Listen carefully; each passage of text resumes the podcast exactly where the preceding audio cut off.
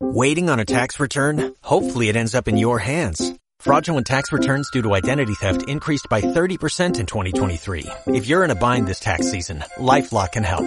Our U.S.-based restoration specialists are experts dedicated to helping solve your identity theft issues. And all LifeLock plans are backed by the Million Dollar Protection Package. So we'll reimburse you up to the limits of your plan if you lose money due to identity theft.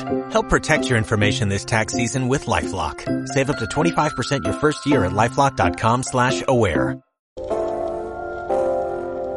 Este es un fenómeno auditivo donde la reflexión de las cosas que pasan en el mundo se hablan de manera clara.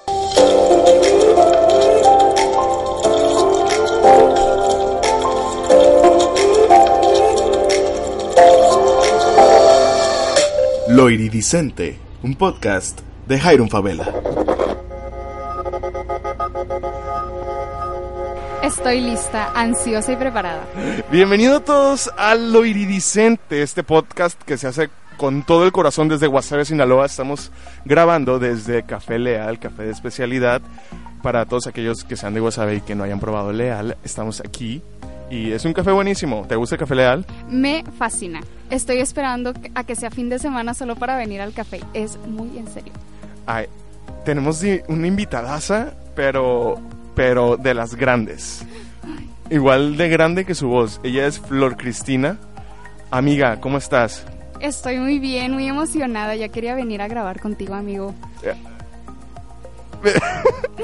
No sé, yo también tengo mucha emoción y ahorita te decía, cuando íbamos a, a- estamos instalando todo, todo esto, todos los micrófonos, te decía de que, me dijiste de, que qué nervios y te dije, ¿estás nervioso? Y me dijiste, no, pues no. Pero estoy emocionada, yo también estoy muy emocionado que estés aquí. Eh, y me estabas comentando que trabajaste en la radio, ¿cómo estuvo eso? Ay, amigo, fue una historia súper divertida para mí porque realmente no lo esperaba. Eh, yo tenía un amigo que su papá trabajaba en la radio. Entonces, eh, un día fuimos a Culiacán al Centro de Ciencias y le dije, amigo, necesito trabajar en la radio, quiero trabajar en la radio. Y mi amigo, sí, sí.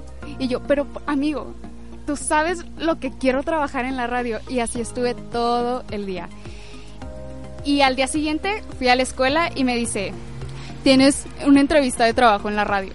Y yo, no, Pero esto es en Culiacán. no, aquí en Aquí, ok. Sí, trabajé en un programa de niños que se llama Chapulines. Bueno, se llamaba. Eh, y se transmitía todos los sábados de 11 a 1. Y para mí era muy emocionante porque yo jamás, aunque yo siempre estuve dice y dice que quería y quería, eh, que llegara mi amigo con esa noticia fue como que boom. Y fui y, y me presenté y dije que quería trabajar y que estaba muy emocionada. Y, y sí, me dijo, preséntate el próximo sábado y, y- vemos qué onda.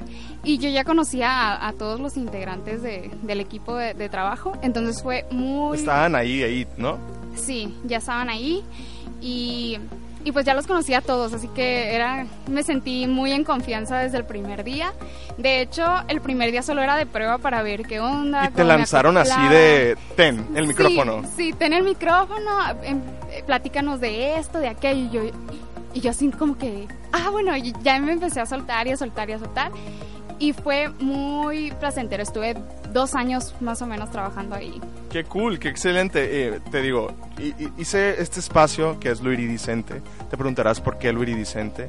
Es este fenómeno, y, durante todos los episodios lo vengo diciendo para que no se nos olvide, es este fenómeno de reflexión de la luz, donde me encanta ver los colores de las demás personas y pues no quedaba otro nombre. Y aparte se me hacía como muy único y muy, muy bonito, aparte de, ven- va implícito el arco iris y todo eso, ¿no? Eh, lo que, lo que quiero que me digas en este momento son tus redes sociales para que todas las personas que no te conozcan vayan a seguirte en las redes sociales, si así lo deseas. Ah, muy bien, yo, per- yo así como que sí. Síganme por favor. Eh, en Instagram estoy en como flor-cris26. Realmente para todas mis redes sociales soy flor-cris26. Y pues ya, eh, solo mi Instagram está disponible. El otro día quise grabar con un amigo y no salió el podcast porque ah, estábamos muy borrachos y di- decidimos no subir ese material. Pero me decía, voy a darte el Instagram porque el Twitter me da vergüenza. Y yo de que, bueno, así no sé si sea el caso, pero mi bueno. Twitter me da mucha vergüenza, amigo. No pasa nada, ahí va, va a quedar oculto. Oye, eh, tengo una historia así súper rápida antes de comenzar a, a dar las noticias con uno de esos programas infantiles de los sábados. yo tenía más o menos 5 o 6 años. Quiero creer que esa edad puede ser que haya tenido 7, 8. Pero era un, era un programa de los fines de semana, eran sábados. No sé si era sábados de carrusel, así se llamaba, ¿no? No. eh, bueno, es que había muchos, porque antes de que fuera... Bueno, pero ¿me hablas de la radio? Sí, de la radio. Ah, bueno, es que antes... ¿O sábados de carrusel qué es? Sábados de Carrusel era un programa del Canal 3. Con razón, estoy muy confundido, pero no, Sí. o sea, por el nombre me quedó en la cabeza, pero no. Era un programa local de la radio. Ujú. Entonces estaban rifando unos pasteles de una pastelería muy grande aquí. eh, y yo llamo. Para esto en mi casa no teníamos teléfono, o sea, línea telefónica. Entonces nos juntábamos los vecinitos, de todos de la misma edad, a, en la casa de enfrente a, a- a escuchar ese programa. Porque pues era para ni- niños. Entonces ahí había teléfono, yo llamo y en eso que estaba hablando con la locutora, no- realmente no, no- no me acuerdo ni quién era, o sea, la que conducía el programa en ese entonces. Entonces eh, me empiezo a enredar en el cable del teléfono, Ajá. me caigo, me parto la madre, pero esto salió en la radio pues. Ajá. Y fue de que la, la locutora de que, ay, mi amor, ¿qué tienes? Y yo ya después lloré y lloré porque me pegó un, un golpe muy fuerte en la cabeza. Y, y ya pues no sé cuánta gente se habrá reído de mí porque me, me caí en vivo, pues. O sea, la gente no me vio, pero se escuchó el madrazo. Y luego y ya yo después llorando. Y es algo que no recordaba hasta ahorita que estás mencionando esos programas de, de Infantiles. infantiles de la radio. Y pues esa es mi historia. Hola, soy Jairo. Traumado desde traumado ese día. desde, desde chiquito. Sí. Oye, una de las primeras noticias que te mandé por, por WhatsApp y te dije, estas son las noticias para que vayas viendo. Sí, claro. Y es en este, en este podcast amamos a la Rosalía y la Rosalía es una de nuestras diosas y le rezamos a ella todas las noches. La Rosalía es... ¿Te gusta la Rosalía? Claro que sí. Bueno, Sí. realmente solo conozco dos canciones de ella, pero me encantan. no es como que la escuche todo ¿Qué- el tiempo. ¿Qué canciones pero te gustan? Eh, pues la de Con Altura. Con altura, obviamente. Sí, y hay una que realmente no, no me acuerdo cómo se llama, pero... Eh, no, es, no es de las comerciales reggaetoneras. No, es muy españolada, muy única. Malamente. Sí. Malamente. Tra, tra, sí, muy sí, mal, me muy mal, muy encanta, mal. me fascina. Está, está buenísimo. Ah, pues resulta que acaban de ser los Latin Grammys y la Rosalía se lleva el álbum latino del año. Oh. Es la, es la segunda mujer en ganarse el álbum latino del año desde Shakira en el 2006 y, y, y no sé, me da mucha felicidad por ella porque apuesto mucho por su carrera, me gusta mucho su trabajo, el álbum del Malquerer, por el álbum que ganó el álbum del año, es uno de los grandes álbum que me tuvieron como loco este 2019 y me da mucho gusto por ella, se ganó tres Grammys. Eh, uno por no sé qué, otro por no sé qué otra cosa.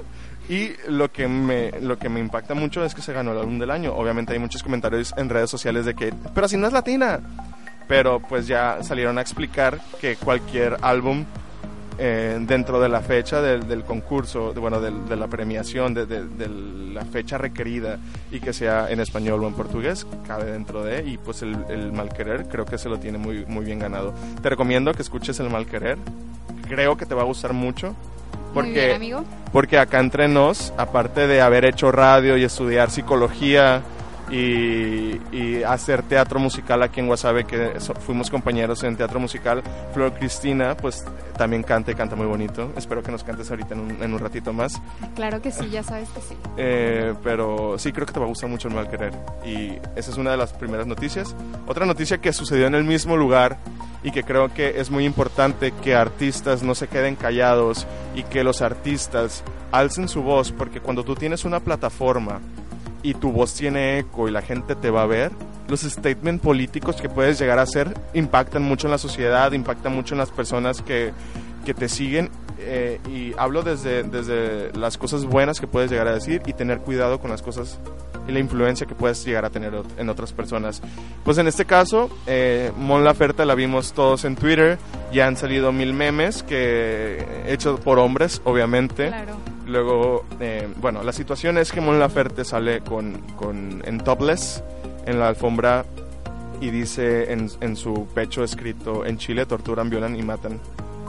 Em, con un pañuelo verde y pues obviamente sabemos que viene desde una postura feminista a la cual apoyo incondicionalmente. ¿Y cómo ves la situación? Realmente me impactó demasiado, porque es algo que no se ve pues todos los días y menos por, por alguien famoso. Se supone que los famosos... Y en los Latin Grammys. Claro, es, es algo que se guarda mucho, que la imagen, que lo que vayan a decir los medios. Eh, y que ella venga y haga este, tipo de cosas, realmente le aplaudo y le aplaudo enormemente porque es algo que nadie hace y bueno, realmente no conozco a otra persona que lo haya hecho, o por lo menos no una famosa como, como ella. Entonces es algo que realmente le admiro mucho y pues es que cuántas veces no hemos visto que a, que a las mujeres, no solo de Chile, claro, em, pues las violan, las matan.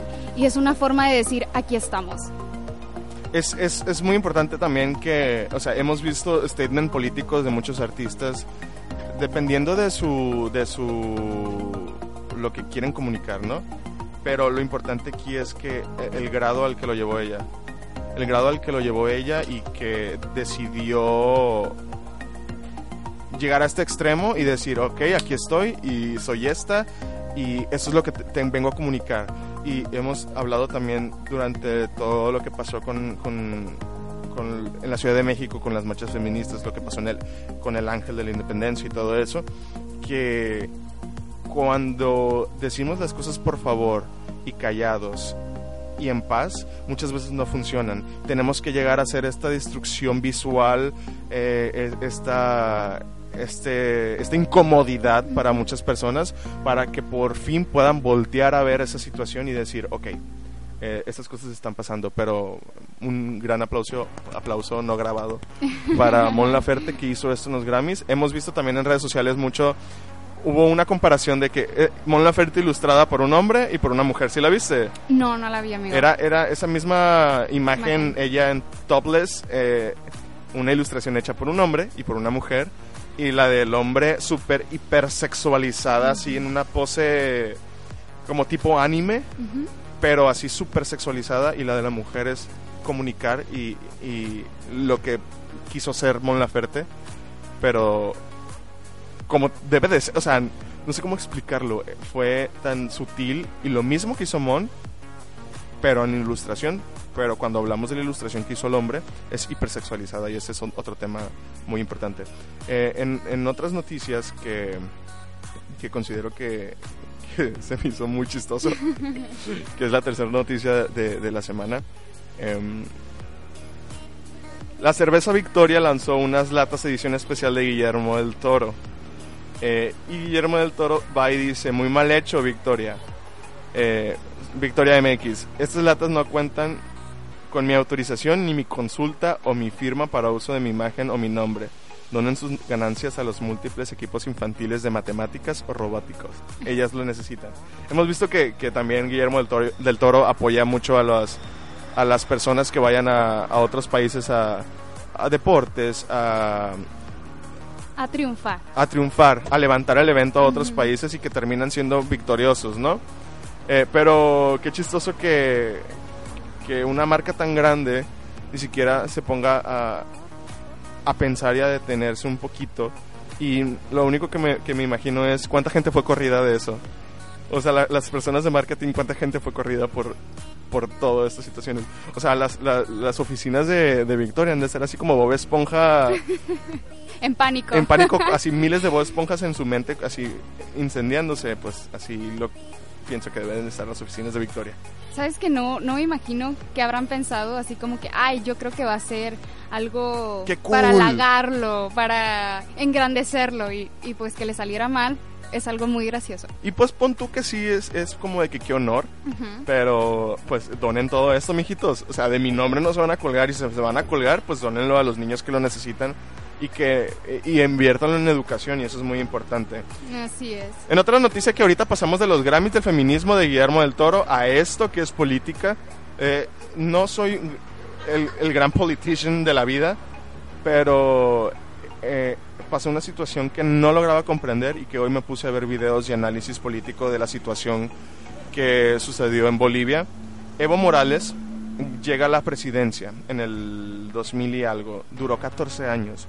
Fue en el 2004 2005, al parecer, sacando yo cuentas, ¿no? Evo Morales llega, ganó por mucho en su momento y es uno de los, de los primeros presidentes indígenas de Bolivia. O sea, es el primer presidente indígena de Bolivia. Lleva al país a un crecimiento eh, económico y a una creación de muchas instituciones para, para beneficiar al pueblo. O sea, viendo de dónde viene y hacia dónde llegó y el acceso que tenía a, a, mover el país, a hacer un país mejor, se reelige. Entonces, eh, la primera vez hubo fraude, el, el, pueblo lo nombró como fraude electoral. Después avanzaron las cosas hasta que llegó a, durar 14 años en el poder. Como el hambre de, del ser indispensable, de es que si me voy yo esto no va a prosperar, lo lleva a, no soltar el poder. Y en las el 10 de, de, noviembre, con los resultados electorales, ganó él otra vez, pero el pueblo no, lo, lo categoriza como una corrupción y un control de votos y, y obviamente hablamos de una persona que tiene mucho poder, que tiene el ejército de su lado y, llegó al punto donde el, ejército se tuvo que involucrar en estas situaciones y pues está, está cabrón que tenga que llegar al ejército también. Eh, al final de cuentas es exiliado y mi AMLO, adorado. Eh, entre comillas. Sí, claro. eh, pues le da asilo político. Porque dice, ¿quién soy yo para negarle una segunda oportunidad a Evo Morales? Y, y se lo trae a México y le da asilo político. Ahora, eh, sí mencionan que el país creció mucho, pero sí no... Lo que no queremos es replicar historias de otros países que, que han caído en dictaduras y que han caído en pobreza extrema. Entonces, obviamente la sociedad tenía miedo de que llegara a suceder lo mismo. Y, o sea, ya son 14 años, mijo, ya, o sea, ya, ya chole. Y pues sí, el, el país se puso en revolución y hemos visto muchas revoluciones a lo largo de, de, este, de, estos últimos años. Y siento que las revoluciones son necesarias, que las revoluciones eh, sí son necesarias y no podemos evitar que nos duela y levantarnos en armas y levantar la voz porque pues la sociedad se cansa. Y es lo que pasó pero no sé qué tan malo qué tan bien hizo AMLO en darle asilo político pero el señor ya está acá y pues nosotros no podemos hacer nada y esa es la situación que estuvo pasando en Bolivia y en relación con México también ¿cómo la ves? Muy fuerte porque no solo en otros países sino que imagínate que este amigo esté influenciado, bueno, que tenga mucha influencia aquí en nuestro país y es una cosa que por lo menos nosotros no hemos visto, pero ya nuestros antepasados sí vieron y México se levantó ante ello. Entonces, repetir la historia sí está cabrón, sí está canito. Exacto, ya o sea, volteen para atrás, o sea, ya lo vivimos. ¿Qué más quieren así de prueba que que, estas cosas pasan y estas cosas pasaron y tal vez seguirán pasando, pero para eso está la historia, para ver en qué la cagamos y cómo podemos corregirlo hoy que vivimos en el presente y que vamos a vivir en el futuro. Eh, estas son todas las historias, amiga. Son todas las historias que, que bueno, historias, perdón. Siempre digo historias como si fuera Instagram, pero estas son todas las noticias. Noticias, historias, bueno. Las historias que, lo que se va a quedar para la historia. es lo que yo quise decir. Oye, lo que venimos a hablar el día de hoy y que es el tema principal de este episodio y que ya lo tratamos con Abraham desde su lado bisexual que él nunca nos aclaró. Porque yo siempre en el, episodio le dije, pero ¿cómo te identificas? Y el chamaco se fue y me contó mil historias, pero nunca me contó así tal cual cómo se identificaba. Eh, Abraham, ya tuvimos la, a Abraham presente, hablando desde su lado bisexual. Y, y para mí es muy importante cuando abrí este espacio de comunicación, hablar de la comunidad LGBT, de nuestras necesidades, de nuestros problemas, de todo a lo que nos enfrentamos y desde lo cotidiano. Eh, y se me haría muy difícil para mí hablar de la L, o sea, de, de las mujeres lesbianas, porque es, yo puedo contar mi experiencia desde la G. y puedo explicar, claro, la L es de lesbianas, pero no vivo en carne propia lo que es vivir como una mujer lesbiana que conlleva toda una carga social de lo que las personas esperan de ti, por ser mujer, de lo que se te atribuye, de lo que la gente quiere que seas, pero que muchas veces, y también nos pasa a los hombres gays, que, que no podemos seguir esos patrones que están normativamente aceptados y que nos queremos salir un poquito de las casillas. Pero, ¿cómo fue tu descubrimiento, primero que nada? ¿Cómo tu asimilación de, de, de asimilarte lesbiana, de asimilarte eh, eh, eh, como una persona dentro de la comunidad LGBT? Mira, amigo, para mí fue muy difícil por el simple hecho de tener padres súper sobreprotectores que, que realmente son un ejemplo de un matrimonio perfecto. mi padre y mi madre siempre de amor, este, siempre nos dijeron que que ellos eran como que lo esencial el, uno para el otro.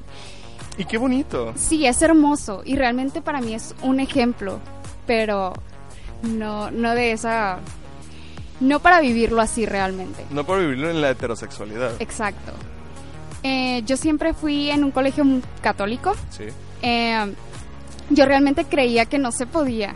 Amigo, yo me quedé así como que es que a mí me llaman la atención las niñas y eso te, lo estoy diciendo desde que tenía unos ocho años más o menos. Este, me gustan las niñas, pero eso no se puede, así que como no se puede, em, tal vez es como mi gusto culposo, ¿no? Eh, a mí me tienen que gustar los niños, pero no hay ningún niño que me, que me llame la atención o que quiera estar con él. Pero las niñas son muy bonitas, las niñas son hermosas. Eh, como quisiera estar con una niña, pero como no se puede, entonces pues no puedo. Ajá, entonces cuando descubrí este mundo de, de que los niños podían estar con los niños y las niñas podían estar con las niñas, uff, para mí fue, en serio se puede, en serio, realmente yo puedo estar con una niña. Y ahí fue cuando dije yo, sí, yo realmente soy lesbiana. Y estamos hablando desde una temprana edad, ¿no? Sí, claro. Sí, o sea, desde un... Con, eh, em, darte cuenta que esto existe en mí, pero hay un montón de factores sociales que están alrededor de ti y el contexto donde te desarrollas que te impide o salir del closet o aceptarlo, o comentarios que van alrededor de ti que es como, uh, no le puedo decir a nadie porque mi tía Panchita está diciendo que, o sea, vemos a una persona que para a sus ojos es evidentemente homosexual y hace un comentario y estás escuchando comentarios dentro de tu mismo núcleo y dices tú, no puedo. Oye, pero... ¿Tuviste novios? No, pero sí estuve quedando con dos muchachos, realmente. Pero te voy a decir y te voy a ser completamente sincera. Yo quería que me gustaran. Para mí era... Es que yo veo que a todas les gustan los niños. Eh, porque si te estoy diciendo que me di cuenta de que se podían estar las niñas con las, con las niñas, pero esto no fue a temprana edad. Esto fue ya cuando yo estaba en la prepa y en, en mi niñez, en mi adolescencia, yo sí sufría mucho porque yo me quería enamorar de los niños. Era porque yo no estoy viviendo esto, porque eh, mis amigas sí lo están sintiendo y yo no. Todo el mundo enamorado. Exacto, realmente sí quería sentir esa sensación de estar enamorada. Y pues llegaron dos niños a mi vida eh, que realmente, eh, pues sí tuve muchas experiencias con ellos, no fueron muy largas, pero sí me di la oportunidad de, conocer a, los hombres y estar con ellos, tal vez no sexualmente, pero sí de convivir con ellos, de saber este de tener mi experiencia como de curiosa de sí, por la anécdota sí diría sí, Franco. claro. Pero pero sí es, para mí fue muy difícil porque no solo es lo que diga la gente lo que es mi familia mi familia viene de una religión cristiana y católicos y cristiana y católicos okay. pero es muy fuerte y más severa entonces, eh, las niñas no pueden estar con las niñas, los niños no pueden estar con los niños, simplemente te tienes que buscar un hombre para que te mantenga y, tú tienes que estudiar, pero pues tienes que, basarte a, las leyes de Dios. Entonces realmente siempre me lo prohibieron mucho o no me dejaron ver ese lado. Y yo sí, sí me cerré mucho, porque cuando estaba más pequeña yo empecé a tener sueños con mujeres. Claro. Y yo decía, no, es que Dios me va a castigar porque, porque estoy soñando este tipo de cosas. Y realmente le pedí a Dios que por favor me quitara estos pensamientos porque estaba mal, estaba errado.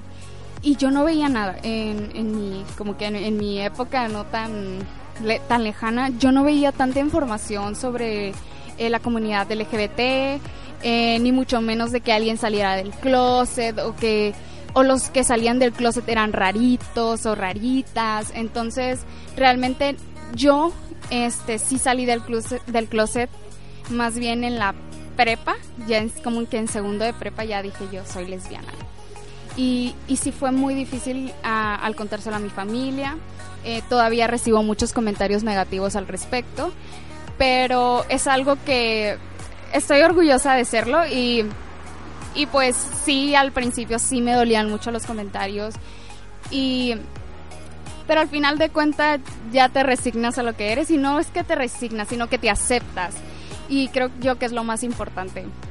Oye, ahorita que estás diciendo eso de, es que me tengo que enamorar y tengo que, porque a mí me pasó una vez con una niña, saludos si en algún momento escuchas esto, este, y le hice la lucha mucho, pero ya cuando pasaron los años me di cuenta que era un... es que me autoconvencí de que así tenía que ser y así son las cosas y todos a mi alrededor son así y así es el camino que yo también debo de seguir y dejé a un lado eso y lo reprimí y, creo que va por el mismo lado de, de de cómo nos educaron y cómo nos quieren que seamos, pues no las creemos, o sea, no la creemos y decimos, ok, así tienen que ser las cosas. Y cuando saliste del closet, me dices, fue difícil. Muy difícil. Em, digamos que no se enteraron como que de la mejor manera. Yo nunca había tenido novia hasta, hasta en la prepa. Oye, pero saliste obviamente primero con, con tu círculo, con, tus amigos. Sí, de hecho yo jamás, em, como de la prepa hacia atrás, había dicho que era lesbiana o, bueno, al principio me, me decía que yo era bisexual, como todos. Hola. Hay muchas personas que sí son bisexuales porque hay mucha invisibilidad dentro de la comunidad bisexual y si existen. Abraham, nuestro antiguo, te digo, es bisexual. Pero siento que este estigma que tenemos hacia los bisexuales es por y no y no es no hay cero juzgar a las personas homosexuales, tanto hombres como mujeres, de asumirse primero bisexuales, porque existe un miedo de, de asumirte enteramente lesbiana o enteramente, creo, o, o, en mi caso enteramente gay. Yo siempre dije soy gay, pero sí entiendo el por qué muchas personas dicen soy bisexual. Es para, por el miedo de asumirte enteramente con una categoría, ¿no? Pero, ajá, ¿saliste del closet? bueno. Con tus amiguitos. Eh, bueno, con Abraham, con Ah, con Abraham. Sí, bueno, primero le dije a un amigo que espero y me esté escuchando, se llama José María. Eh, porque él ¿El Chema? Sí, José María Rojo, Carlón. Sí, Josema. hermoso, te, te mando mis saludos. Te amo, bebé. Bueno, a él fue la primera persona en que yo le dije, es que, pues es que también me gustan las niñas. Y él así como que, amiga, somos parte de esta comunidad maravillosa. y, y, pues él me lo compartió primero. Y para mí fue como, bueno, entonces yo también le tengo que compartir esto porque me sentí muy identificada con él. Y segura. Y segura, él para mí era mi mejor amigo. Entonces en ese momento yo no sabía si había hecho mal en decirle a alguien. Y después conocí a una, a, a una persona, a una mujer y realmente y me hizo sentir que debía contárselo a todo el mundo. Ok. Y, y ya mis amigos ya sabían. Yo le dije a mi mejor amiga. Em, al principio una de ellas sí me dijo, no, es que no sabes lo que quieres. Es que yo creo que estás confundida o te llama la atención porque es bonita. Y yo, Pues sí. sí, claro, le dije, sí, es que es bonita, pero pues también hay muchas Hay cosas muchas- que me gustan. Ajá, claro. Entonces eh, ya empecé a decir, eh, decirle a la gente que realmente sí me gustaban las niñas. Y, y bueno, llega este momento tan crítico en mi vida que es el querer decirle a mis papás. Claro. Y mi mamá siempre cuestionaba muchos mis gustos. El por qué te vistes así, por qué, por qué quieres esto y no esto.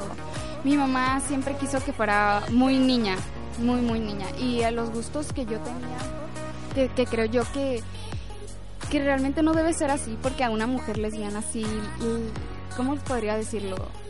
Estereo, ¿Tipan? Sí.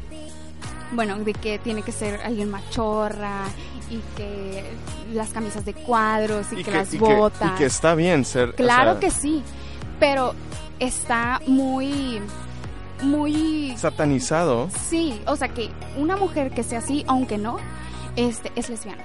Ok. Entonces, ese era mi problema, pues.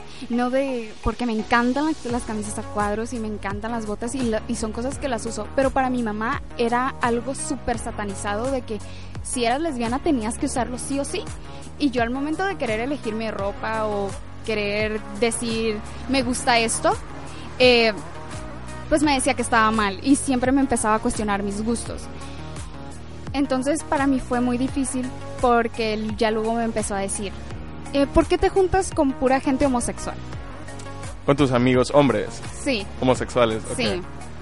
Y yo, pues mamá, pues es que a mí no me importa, yo los, este, me gusta estar con ellos, a mí me gusta porque es la persona y no su orientación sexual. Y empecé a decirles un montón de cosas, cosas que les entraban por un oído y les salían por el otro.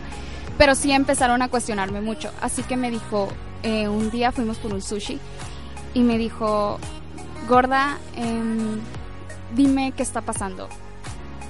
Mm, tu amigo tal es gay y yo, sí mamá. Y bueno, ¿tú qué eres? Y yo, ay no, llegó el momento de salir del closet. Oye, pero te lo puso fácil. Claro que sí. O sea, es- ella abrió la conversación. Sí, pero no creas que estuvo tan, Tan fácil. fácil. Yo creía que ahí es- se había acabado la cosa, que, que iba a ser hermoso y precioso. Y no, em, bueno, al principio, pues yo creía que sí. Eh, le dije, mamá, soy bisexual, em, realmente estoy muy bien siendo así, no quiere decir que voy a cambiar. Y ella, ah, está bien, hija, yo te voy a apoyar. Imagínate mi emoción en ese momento. Claro. Yo para esto no le dije que tenía novia, ya tenía mis mesecitos con mi novia, bueno, con mi exnovia, pero pero no le dije, tengo novia. Y yo este espero que pasen unas horas, ya llegamos a la casa y le encuentro llorando en el cuarto. Y yo así, mamá, ¿qué tienes? Yo sé que es por la noticia, pero no te preocupes, todo va a estar bien. Yo yo estoy bien y, vas a estar bien, es un proceso. Y empecé a decirle muchas cosas y se calmó. Y bueno, em, yo hasta ahí creí que todo iba a estar bien. Hasta que un día eh, yo fui con mi, con mi exnovia, en, en este caso, a, a un parque acuático. Y cuando me recogió me, me dijo, Gorda, ¿me puedes decir por qué tienes fotos besándote con esta muchacha? ¡Ah! Y yo, ay mamá, qué bueno que me, bueno, qué bueno que ya sabes, o sea, porque pues yo me quedé con la plática pasada. Qué bueno que ya sabes porque fíjate y tú crees que eso está bien. Y yo, mamá, pero es que ya te había dicho. No, pero eso no está bien. Y él me empezó a regañar, al grado que empecé a llorar y me empezó a gritar. Y llegamos a la casa y así como vil telenovela, yo le dije, pero no le digas a mi papá. Y en eso llega mi papá y dice, ¿qué es lo que no me tienen que decir? Y no, no es cierto. Sí, Es una novela. sí, es una novela. Mi vida es una novela. Y yo, papá, no, este, no pasa nada. Y me dijo, no, pues que tu hija está enamorada. Y dijo, ah, sí. Y mi papá es muy comprensivo. Y se sentó y me dijo, a ver, gorda, dime, em, ¿estás enamorada? Y yo, sí, papá, estoy enamorada. "Mm, ¿de quién? Y le dije, pues de Marian, se, se llama Marian, mi exnovia. De Marian. Y él, ah, estás confundida, hija. Es que te falta en- inteligencia emocional. Así que todavía no puedes decir eso al público porque todavía te faltan experiencias por vivir y tal vez estás diciendo esto por... Porque eres joven. Ajá. Y yo, papá, es que yo sé lo que quiero, esto y esto. Y empezamos a discutir al grado que me dijo, no la vas a ver, te voy a cambiar de escuela. Em, no, es que simplemente está prohibido que ella pis- pise esta casa, no vas a ir a su casa. O sea, me prohibieron vilmente verla al grado en que me tenía que escapar por las noches porque mi mamá llegaba cinco minutos antes por mí de la prepa para que yo no pudiera verla, eh, porque íbamos en salones diferentes. Y para, y para ella y para mí fue muy difícil, porque mi mamá no la aceptaba, ni mi papá no la podían ver. Em, entonces, digamos que sí, sí, sí estuvo muy fuerte y para fueron muchas emociones porque mi papá ya dejó de hablarme, mi mamá también, y yo creyendo que realmente me iban a apoyar.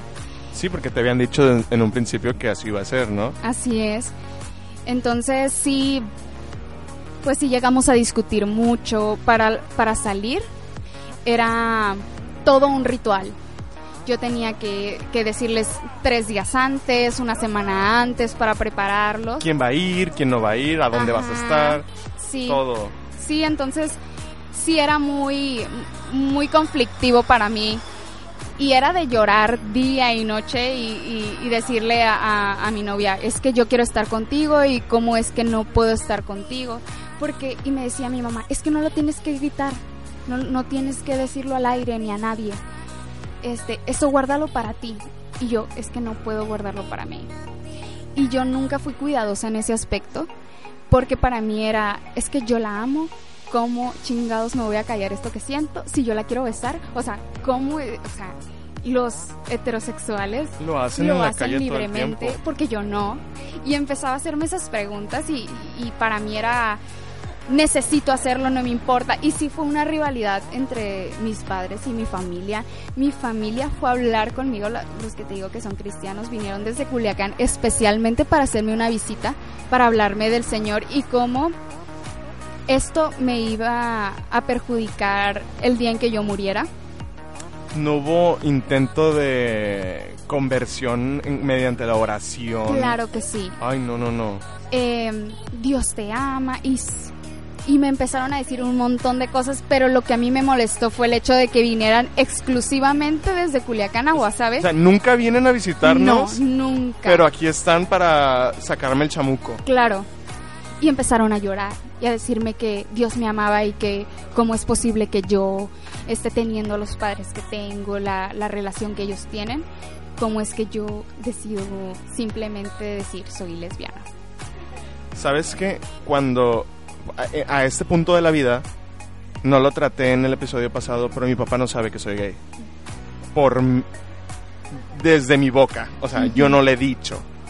Entonces, estoy aplazando el a ver qué dice, porque no quiero problemas ahorita. Puede que lo tome bien, puede que lo tome mal, pero en verdad no quiero saber ahorita. En un futuro tal vez. Pero a lo que voy es... em, se me fue la onda.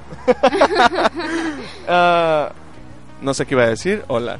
Pero lo que puedo decir en este momento es que, que, que- y la pregunta es, ¿qué tan estrecha estás con la religión ahorita? ¿O estabas o estuviste? ¿O nunca? ¿O siempre te fue indiferente? No, mira, yo siempre creí en Dios. Creo en Dios. Sí. Eh, sin embargo, no creo en una religión o no creo que toda religión tenga la razón. No es que yo para opinar o para... Simplemente no creo que, que sea válido ciertas cosas que dicen una u otra. Entonces estoy bien creyendo en Dios y en siendo buena persona y no metiéndome en, en líos y simplemente creyendo que Dios me ama como soy. Porque siempre dicen que Dios es amor, entonces, porque mm, Dios tendría que, que excluir a los homosexuales simplemente por gustarle. ¿Y no crees que este tipo de actitudes que posiblemente mucha gente tome dentro de la religión. Por ejemplo, lo que te pasó, ¿no es motivo de alejamiento de, de la comunidad LGBT? No. O sea, no, de que nosotros mismos digamos, no, que no quiero estar ahí. Ah, sí, bueno, eh, pues es que realmente lo que más he escuchado e incluso he dicho yo es, si Dios no me quiere, ¿por qué voy a estar ahí? ¿O por qué voy a creer en alguien que Si- no me quiere? Si según tú Dios no me quiere, ahí donde estás tú yo no voy a estar. Exacto. En- Eh, sí. bueno, entonces sí es como que es lo que más he escuchado decir e incluso yo también llegué a decir de es que ¿por qué Dios no me quiere? Entonces, eh, pues me voy a apartar de él porque no me quiere y, y yo quiero ser así y yo no elijo ser así. Entonces sí fue más por esa parte. Pero creo yo que la religión y la homosexualidad, bueno, más bien el creer en Dios o en creer en algo, no te hace este que seas menos o que esté mal tu punto de vista, porque hay muchas cosas en la religión que, o que dice en la Biblia, que, que tú te quedas así como que ya no va a nuestra época. Entonces creo que la homosexualidad es algo más a la lista. Sí, por supuesto. Oye, y en cuanto a todo el lo social, todo lo el entorno social en el que te desarrollas y todo lo que la sociedad te dicta que tienes que ser, ¿cómo lo cómo lo enfrentaste al momento de porque yo yo tengo en claro en mi punto, te digo, te vuelvo a repetir desde la G de que y siento que es lo mismo, pero a la inversa. En- con el hecho de que un hombre no se puede poner esto, no puedes usar esto, no puedes ser femenino, no puedes ser glamuroso, por así decirlo. Perra. Entonces existen, creo que existen desde tu punto, desde tu lado.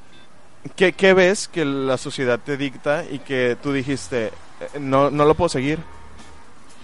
Como lo que yo te dije anteriormente, el que una mujer no puede ser femenina absoluta, Masculina. masculina.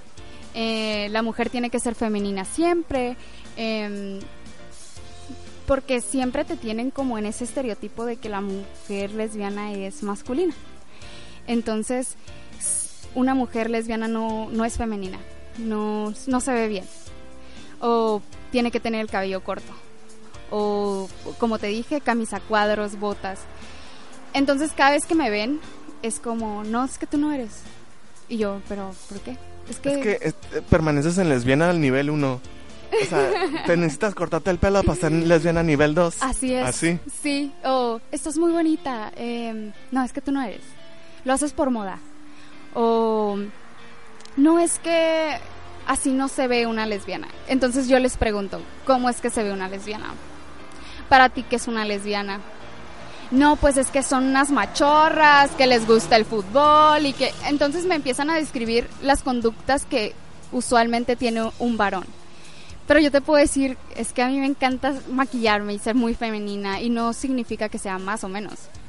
Claro, dentro, del, dentro de la diversidad hay más diversidad. Claro. Y pueden en- existir personas que hombres homosexuales que sean que se inclinen más a lo femenino o a lo masculino y, y al revés en, en ese sentido también Em, y ahora la situación con la con el closet con o sea yo sé que viviste porque todos lo vivimos así un proceso de aceptación y una vez que tú te aceptaste pues todo el mundo te valió madre no Claro. de- dentro de lo que cabe porque sí te pueden llegar a mortificar muchas otras cosas pero este ahorita cómo estás o sea cómo cómo llevas eso cómo te sientes eh, eres ya más abierta a decirlo en público ahorita por ejemplo ahorita lo estás diciendo todo esto conmigo aquí eh, pero cómo te sientes ahorita ya asumiéndote parte de la comunidad LGBT y y poderlo decir libremente Ahorita estoy muy feliz, eh, ya que mucha gente lo sabe, más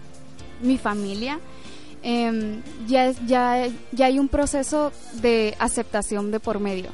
Porque ya con mis padres, no tanto por mi papá, sino por mi mamá. De hecho, en este lugar, en esta mesa, mi mamá me dijo, hija, yo te amo. Y eso fue hace poco, hace unos meses. Entonces, no, no, no puedo ni siquiera contener o expresar mi felicidad en, este, en ese momento.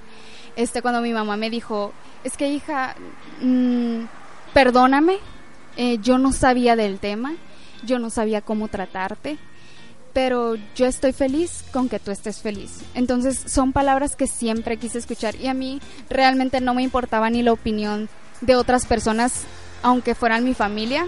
A mí las únicas que me dolían hasta el alma eran las de mi padre y las de mi madre, porque eran las personas que realmente me importaba su aprobación. Porque lo que ocurre este eh, afuera de casa, lo que otras personas lleguen a decir de mí, em, pues realmente no me importa. Y al principio con mis compañeros de clases o, diciendo que soy lesbiana sí tengo un poquito más de limitaciones sociales porque eh, sí me han dicho, no, es que es lesbiana, no te juntes con ella. Sí, sí me lo han dicho en pleno siglo. O yo buscaba a Rumi eh, para vivir en Culiacán. No, es que no, no puede ser tu Rumi porque es lesbiana. Entonces sí me, me cerró un poquito el, el mundo o, lo que yo buscaba en ese momento, pero ya las, las opiniones de las otras personas no eran fundamental para que yo siguiera viviendo, para expresarlo. Y ahorita estoy feliz, muy, muy feliz. Em, pues la mayoría de la gente que me conoce sabe lo que soy y cómo soy. Y, y pues nada, me siento muy bien, muy feliz. No, qué bueno, qué bueno que, que... O sea, cuando sales del closet no solamente tú pasas por el proceso, sino que tu familia pasa, tus hermanos, y hay que darle tiempo, y lo decíamos en el episodio pasado también, hay que salir del closet cuando estemos listos, cuando nos, sentamos, nos sintamos seguros, cuando todo tu entorno sea de seguridad y que, que tienes mucho tiempo para decirlo, y, hay que buscar primero nuestra propia seguridad. Eh, por ejemplo, en la calle, siendo dos hombres tomados de la mano, sí hay como mucho estigma al, al momento de, de, exponernos en público, ¿no? Y, y siento que con las mujeres no, no, es tanto, porque puedes ver muchas amiguitas así como de que, ay, es que son amigas, ya iban agarradas de la mano. Ah, ya, amigo. Pero has, has vivido como una de... que un grito que sí lo has vivido. Sí, amigo, sí iba con mi pareja, este, agarradas, agarradas de la mano. Saludos, Iberi. Y, ¿Es su novia actual? Sí. Ok, ay, saludos. y nos dicen, lesbianas. No. Nos gritan. ¿En Culiacán? No, aquí en Guasave. Aquí en Guasave. Y nos gritan, lesbianas, machorras. Y yo volteé a verlos y me empiezo a cagar de la risa. Pero sí es como que un, what, guy, ¿Por qué? Hay, hay un punto donde sí me da risa y hay un punto donde, dependiendo de dónde esté, por ejemplo, si es una persona que está lejos de mí, me puedo morir de la risa. Pero si es una persona que está a escasos metros de mí, ya siento como de que, ay, ay, ay, ay, porque no sé qué tengo en su cabeza y no sé qué acciones pueda llegar a cometer esa persona, si puede llegar a acercarte, porque acercarse a uno, a uno como persona, pero porque hemos visto en las redes sociales miles de casos de, de, que exponen las situaciones que pasan y que personas golpeadas, en, su mayoría yo he visto hombres, pero no dudo que, que también hagan esto contra cualquier persona dentro de la comunidad LGBT. Em, bueno, ya para ir como cerrando las cosas, uno, qué bueno que estás bien, qué bueno que, que goces de ser miembro o integrante de la comunidad LGBT y que lo disfrutes y que digas, ok, esto soy y, lo lleves con mucho orgullo. Eh, pero, ¿cómo ves la situación actual dentro de la comunidad LGBT, dentro de, lo que pasó en el junio pasado con la votación del matrimonio igualitario? Eh, ¿Cómo ves que el avance de la lucha LGBT ahorita en estos días? Mira, siento que estamos avanzando. No, ganamos por completo en muchas cosas. Todavía falta mucha eh, información, mucha pues dejar, dejar ese machismo que, que tenemos desde hace mucho los mexicanos. Porque sí te puedo decir que no es lo mismo aquí en Guasave a, Culiacán pero sí, eh, por lo menos aquí en Guasave y yo sé que en el resto del mundo también, eh, necesitamos más información y más amor. Pues aunque suena bien cursi, pero sí, este, cuando alguien sabe y, y, siente, pues creo que es más fácil. Em, ¿Empatizar? Empatizar, sí. Entonces, em, creo que más que nada es saber y no tanto el tener una experiencia propia. Porque así como, como alguien no tan allegado a ti, este, puede ser que uno sí, y, como dijiste en, tu podcast con Abraham, em, no necesariamente ese alguien eh, lo expresa abiertamente. Eh, puede haber que alguien esté en el closet todavía y no sepa cómo expresarlo. Entonces, ya estamos este, más avanzados que antes, sí, pero siempre he dicho como que tenemos que matar o se tiene que este, seguir las generaciones para que ya sea algo normalizado, más normalizado, porque ahorita sí está en proceso de normalización. Y lo que pasó este, en, en julio y lo de las votaciones, creo yo que es eso, falta de, información y de interés y de humanización, porque tú como humano este, llegas a empatizar con, otras, con otros seres humanos y tú dices, es que a mí en qué me afecta que otra persona sea feliz, en eh, cómo es posible que estas cosas lleguen a pasar, pues. Este, ¿Cómo no te pones en los zapatos de otro y dices, ok, eh, a mí en lo personal no me gustan las mujeres, no me gustan los hombres, pero otras personas tienen derecho a ser feliz? ¿Y por qué no pensar así? ¿Por qué no simplemente dejar que los otros sean felices? Porque ¿en qué te puede afectar esto? Eh, a ti como persona, como político, como cualquier otro ser humano, ¿en qué te afecta en que otra persona sea feliz y forme su familia como es? Entonces sí me llenó de indignación y me puse súper triste ese día porque dije yo, Sinaloa, ¿qué está pasando? O sea, despierta. O sea, el lugar donde vivo acaba de prohibir de nuevo, o sea, acaban, no dieron el paso adelante y eso es muy triste. ¿Sabes qué me pasó ese día? Que llegué a la casa, o sea, yo estaba trabajando y yo quería pedir permiso en el trabajo para poder ir al Congreso a gritar. Pero no, no pude porque pues tenía que trabajar. Entonces lo vi desde, desde, desde la computadora de, de, de la oficina. Pero llego a mi casa, llegué agüitadísimo, porque, para paréntesis, lo que no sepan, se negó el matrimonio igualitario en Sinaloa en junio pasado.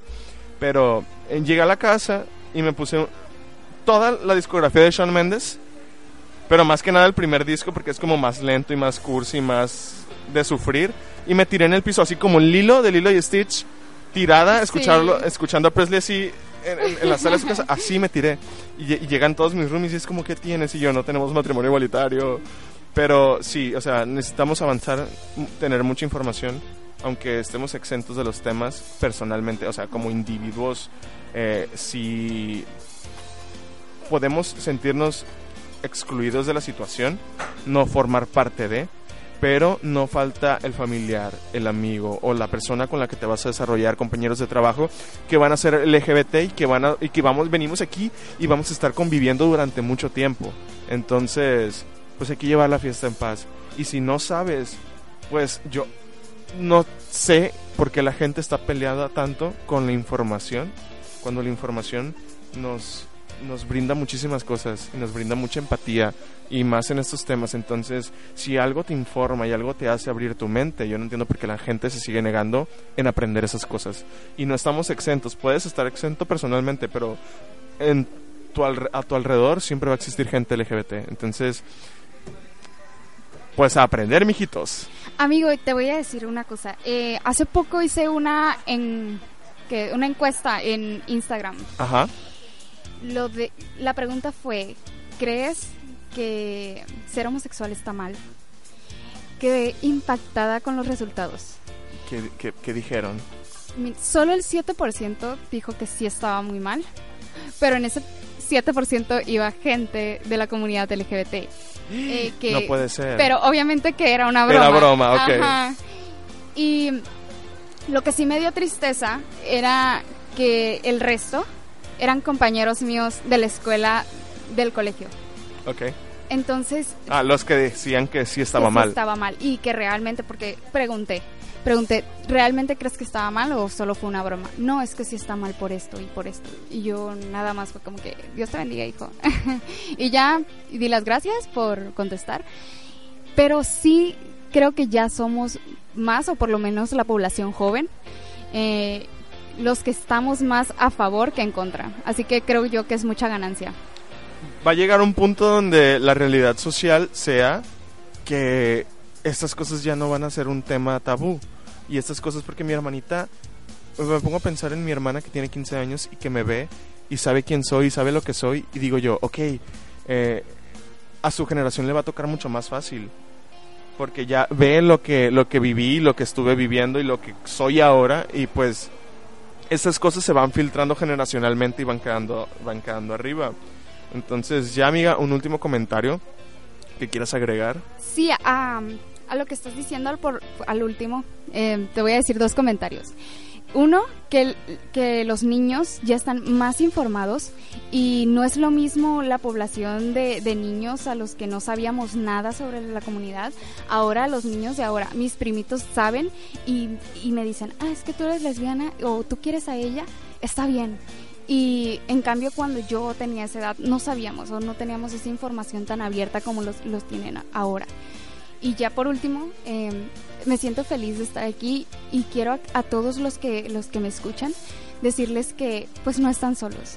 Eh, si eres lesbiana, si eres gay, si eres trans, si eres cualquier eh, perteneciente de esta gran comunidad y diversa que es maravillosa y si eres heterosexual también, pero te invito a que siempre seas feliz y no y no siempre este estigmatizar este tema, eh, estar en contra, sino de que siempre informarse y, y, hablar de esto, porque es muy difícil cuando no tienes una persona que te apoye o no sabes a quién acudir. Entonces, eh, no, sol, no, es, no estamos solos. Creo que yo en, es, en, estos, en estos momentos sí me sentía un poco sola, pero ya al momento de, de, de decirlo, de, de, expresarlo, ya es otra cosa. Y, y, créanme que se siente bien y uno se siente bien consigo mismo y te sientes libre, que creo yo que es lo más bonito que pueda sentir, una libertad. Y, y, no estar oprimido a lo que otras personas digan. No importa que sea tu familia, no importa que sean tus amigos, no importa que sea la sociedad en la que vives, siempre este, vamos con una esperanza y eso es todo, amigo. Realmente, pues quiero que, que, los que te escuchen y los que nos escuchen eh, sean libres y que, um, y que se amen y que nos amemos y que ya seamos una comunidad a la que digamos esto es normal completamente, así como a ti te gusta el rojo, te gusta el verde, a mí me gusta el azul y eso está bien. Sí, saber que aunque puede ser difícil al principio, es, es, existen historias como la de Flor, como la mía, como la de Abraham, como la de Javier, que ya el episodio pasado comentamos un poquito también, donde todo mejora. Y pueden meterse al hashtag todo mejora en Twitter y pueden encontrar muchas historias. Entrar también a la página de It Gets Better para ver historias de, de que en realidad sí se puede. Um, Flor, muchísimas gracias por estar aquí, muchísimas gracias por darnos, por contarnos tu historia, por contarnos lo que viviste y por decirnos todas esas palabras muy bonitas que nos dijiste en este momento. En verdad aprecio mucho que estés aquí. Ay, gracias amigo. Yo estoy muy feliz de estar aquí también contigo. A ver, yo no me quiero ir de aquí sin que te avientes un palomazo. Ingasu. Entonces, este, no sé, no tengo la pista de nada ahorita ¿verdad? accesible. Aquí el problema es no sé cuál cantar, amigo, porque siempre que me dicen canta, me bloqueo. Yo sé que es una es una pregunta que te va a traer harta, así de que, ay, tú cantas, cántanos algo. Y es como que sí, sí, pero o sea, vivo 24/7 con esta pregunta. Pero es que me encanta, pero lo único que realmente me estresa es qué canción. Hay miles de canciones y cuál cuál es eh, cuál es la canción correcta. A ver, amigo, ¿cuál canción no has escuchado que tú dices, wow? Es que te he escuchado muchas rancheras. Ay, me encanta. Yo sé que te fascinan las rancheras. Ay. ¿No quieres contar algo mientras pienso? Eh, podemos contar que estamos aquí en el Café Leal otra vez de nuevo. Oh, Uy. nos van a regalar un brownie aquí, Zule. Zule, invita a todos a, a, al café mientras Flor piensa en lo que va, en lo que va a decir.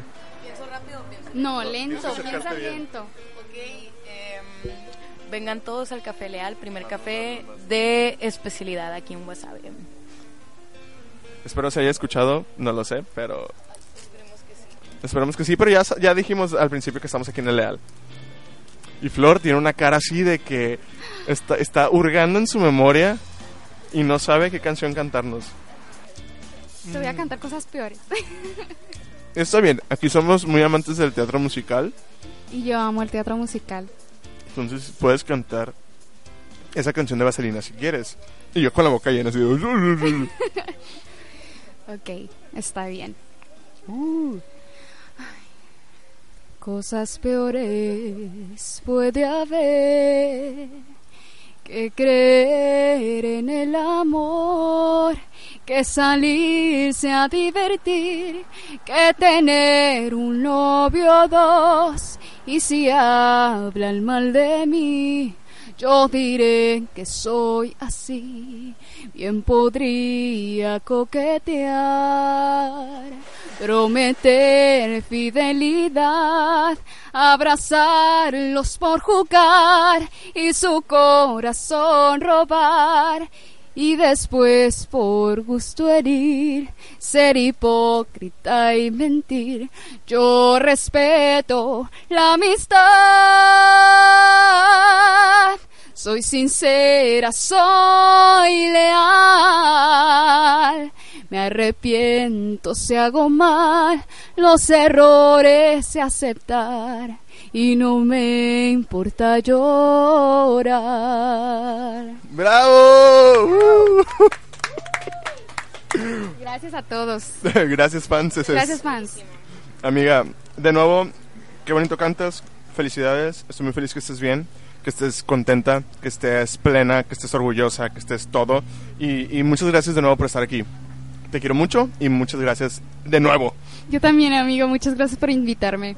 Síganos en todas nu- nuestras redes sociales como Cris26. Flor-Cris26, como arroba Jairum Favela y arroba Loiridicente. Nos vemos la próxima semana con un nuevo episodio. Adiós. Adiós. Bye. Don't